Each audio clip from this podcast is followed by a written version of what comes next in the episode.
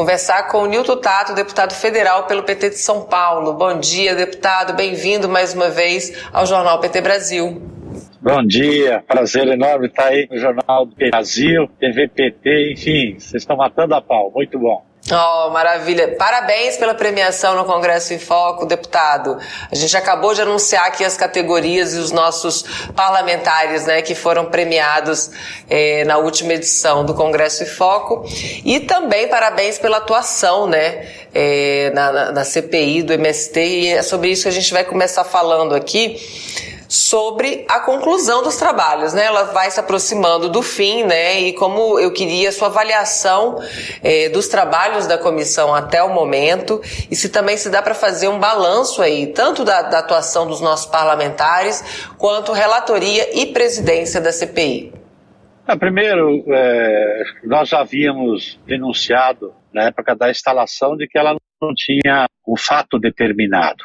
E mas aí nos organizamos é, para poder enfrentar, até porque éramos minoria dentro da, da CPI, nos organizamos e falamos, já que está instalada, vamos lá fazer o enfrentamento, é, tentando no CPI discutir uma agenda positiva de como melhorar as políticas públicas voltadas para a reforma e apoio à agricultura familiar. Sabendo, evidentemente, que quem mobilizou para criar esta CPI é, fez justamente para poder criminalizar os movimentos da luta pela reforma agrária e atacar o governo do presidente Lula numa tentativa de intimidar o presidente não voltar a fazer reforma agrária, não apoiar a agricultura familiar.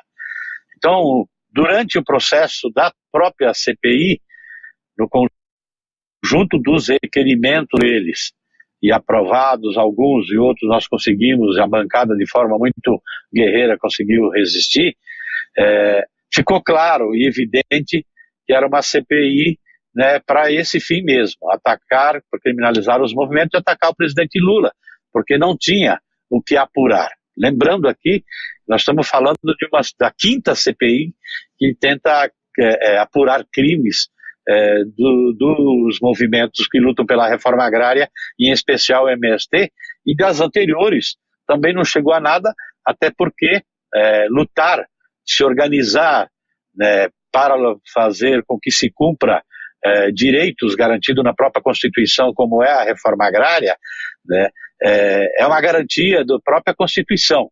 Então, no Estado democrático, você pode se organizar e lutar por direitos.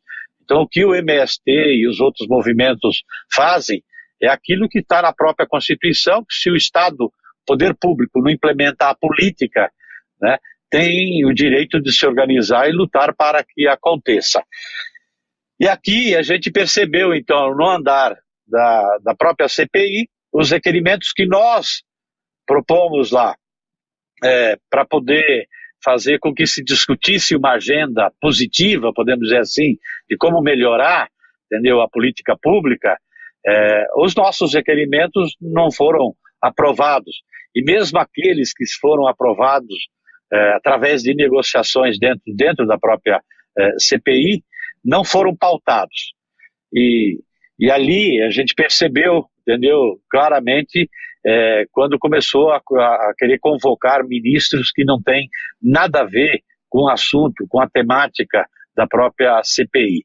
Ou mesmo nas diligências organizadas né, pela CPI, é, cometendo absurdos, eu digo inclusive crimes, que depois foi objeto de ações por parte de toda a nossa bancada e também de toda a base do governo, junto com os outros partidos que compõem a base do governo, né? como por exemplo é, invadir barracos de acampados que estão ali é, é, é, aguardando, entendeu, um lote, aguardando que se faça a reforma agrária, mas invadindo barracos sem ter, sem ter um mandato judicial, arrombando, por exemplo, o cadeado da sede né, da associação né, de assentamentos, ou adentrando em terra indígena sem a devida autorização por parte da FUNAI e dos próprios, da própria comunidade indígena. Então foram uma série de absurdos, né? E aí agora no relatório do Salles, tá? ele mostra claramente a própria intenção da CPI que foi denunciado por, pela gente originalmente. Então, lá, é, indicia, né, pede o indiciamento de lideranças dos movimentos da luta pela reforma agrária, em especial do MST e da FNL, por simples fatos de estarem fazendo movimento e organizando movimento para ocupar aquilo que é legítimo, inclusive, né, quando se ocupa áreas que são destinadas para a reforma agrária, ou área pública, ou é, área privada que não venha cumprindo a função social e que, portanto, já tem uma análise do próprio INCRA, né, dizendo que aquela propriedade deve ser destinada para a reforma agrária. Como o Estado não faz, evidentemente que os movimentos vão lá e ocupam para pressionar e é legítima, entendeu? Esse, essa mobilização. Então, criminaliza o movimento através do indiciamento dessas lideranças. Ataca o governo, ataca o governo na medida é, em que é, é, é levanta e como conclusão, inclusive final, diz que não pode mais fazer reforma agrária e dizendo que o presidente Lula né, está é, é, adotando uma série de políticas que não valoriza a propriedade privada e incentiva a ocupação. Né? Pelo contrário, quando você tem né, um, um, um, um governo que cria o Ministério do Desenvolvimento Agrário, cria o plano específico da agricultura, de, do PRONAF da agricultura familiar, mantendo, inclusive, do agronegócio, que aumentou mais de 30%, inclusive, em relação ao do ano passado. Né? Então eles fazem essa tentativa para tentar intimidar o governo do presidente Lula. Pede indiciamento do G Dias, que não tem nada a ver também com o assunto. Tá? Fizeram uma sacanagem de criminalização eh, com o deputado Valmir Assunção, né? tiraram em cima da hora agora no relatório final, mas fizeram de serviço. Tá? E as recomendações de projetos de leis que eles colocam lá vai tudo nesta linha. Então você tem projetos de lei que é para dificultar a política da reforma agrária, completamente ao contrário da nossa atuação, da atuação da bancada e de toda a base do governo na CPI, de que queria discutir uma agenda positiva. Então eles levantam e relacionam projetos de leis né, dentro dessa perspectiva de que não tem mais que fazer reforma agrária. É, também projetos de leis lá que criminalizam os movimentos, tentando né, enquadrar os movimentos da luta pela reforma agrária como movimentos terroristas. E para vocês terem uma ideia, como para que linha que é o relatório, é, ali tem projetos, inclusive, para flexibilizar mais ainda a legislação para porte e liberação de armas. Projeto, inclusive, do ex-presidente, o inominável, né, o, o, o inelegível. Tá?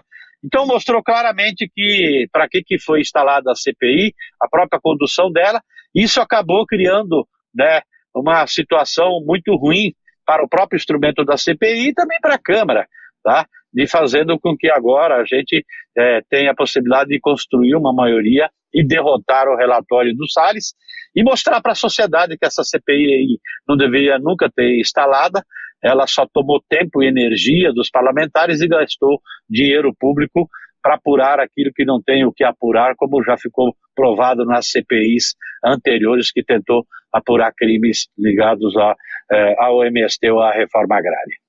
Deputado, eu queria aproveitar para falar do relatório, né? A previsão é que seja votado amanhã. Queria saber se está mantida essa, essa previsão de, de votação do relatório final, né? Que é do deputado Ricardo Salles. E mais ou menos o que, que diz esse texto, né? Que a, a base governista tenta derrotar eh, em votação.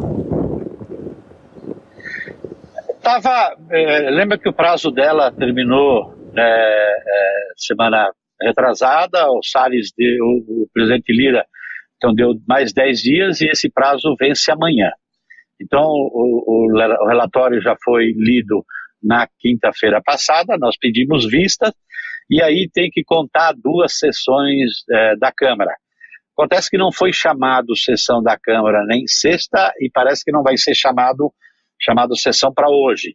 Então não vai ter passado as duas sessões porque estava previsto para ser votado amanhã.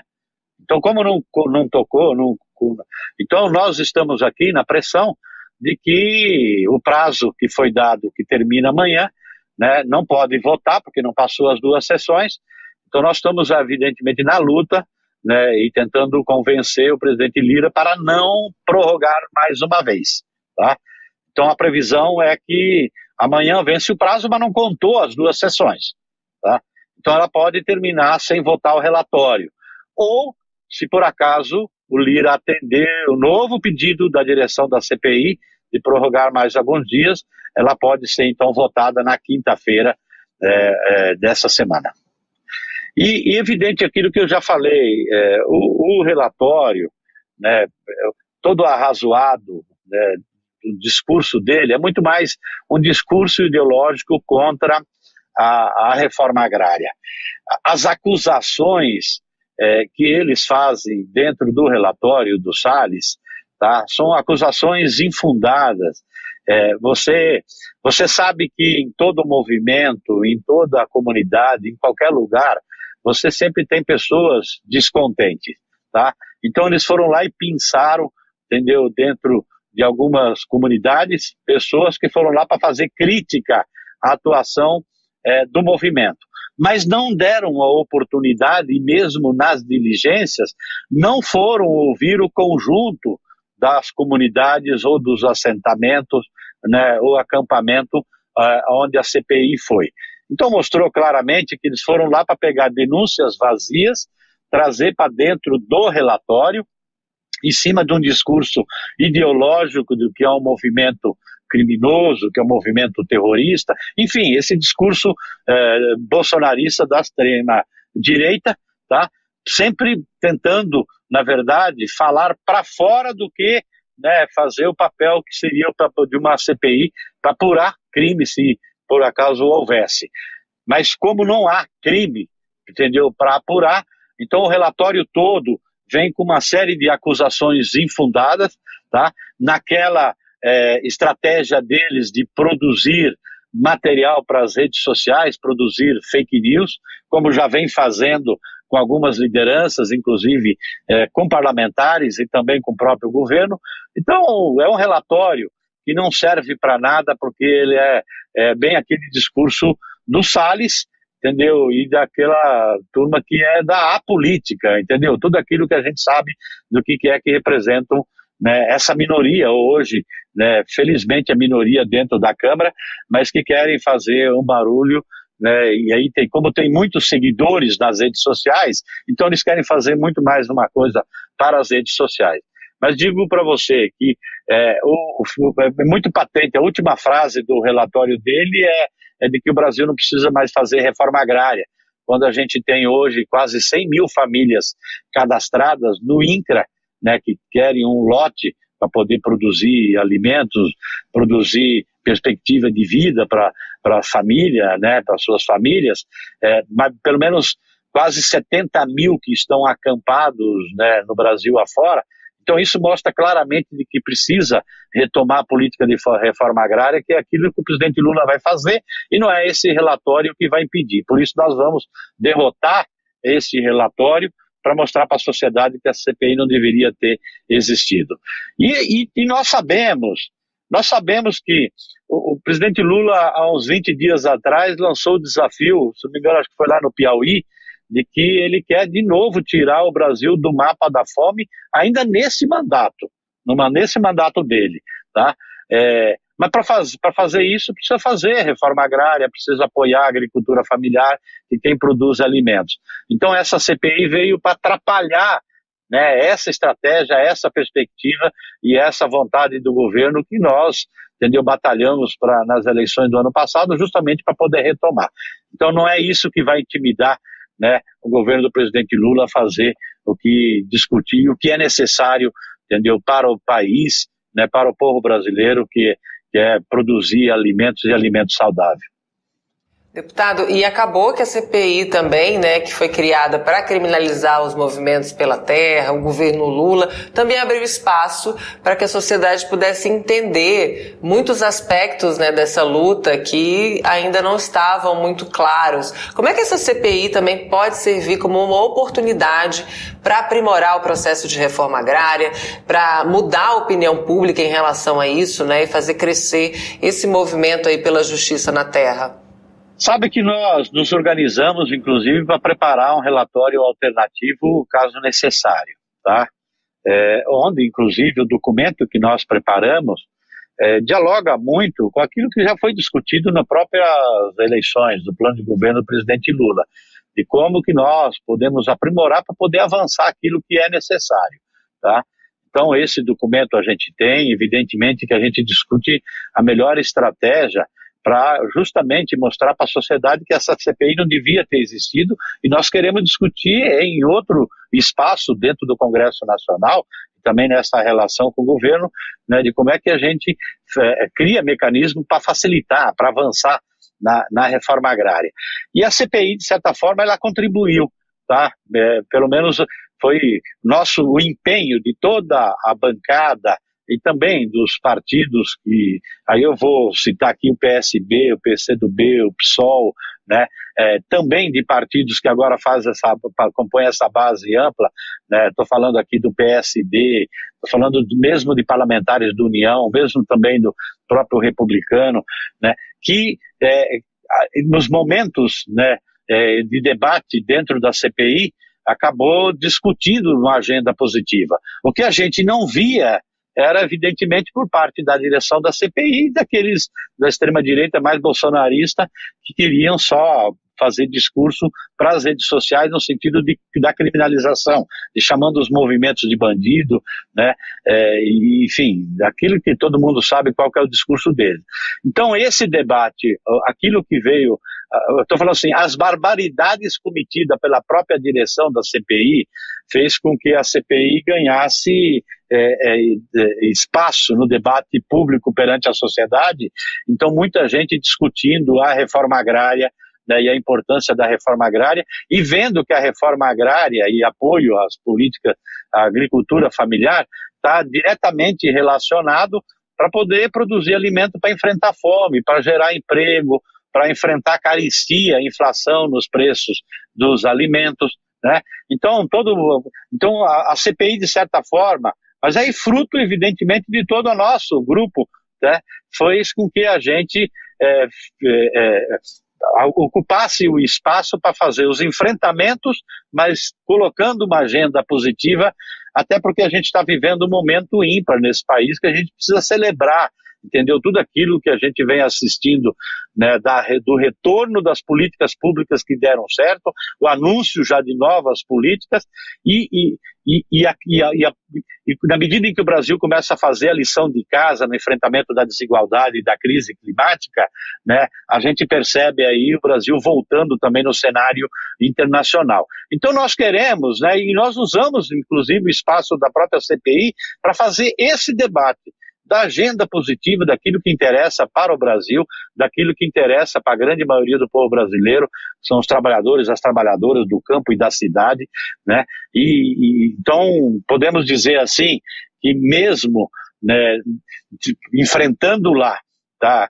Que sugava a energia da gente. Eu falo que sugava, inclusive, espiritualmente, porque você chegar no final do dia de uma sessão da CPI ouvindo aqueles discursos é, é, desses bolsonaristas, é de matar. Eu falar que é, é uma tortura, entendeu, para quem acompanhava aquilo de perto.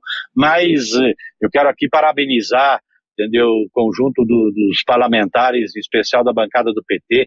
A gente teve lá a presença permanente da nossa presidenta, a Gleice, né, o Valmir Assunção, o João Daniel, o Padre João, o Marcon, né, a Camila, é, o Paulão, que eu acho que já, já falei, enfim, né? Os parlamentares do PT ali presentes, o, o, o Alencar, que veio somar como vice-líder do governo, ajudando a articular bastante no conjunto eh, dos outros partidos. Então, nós utilizamos a CPI, mesmo num espaço muito difícil, para fazer um debate positivo e da importância da agricultura familiar.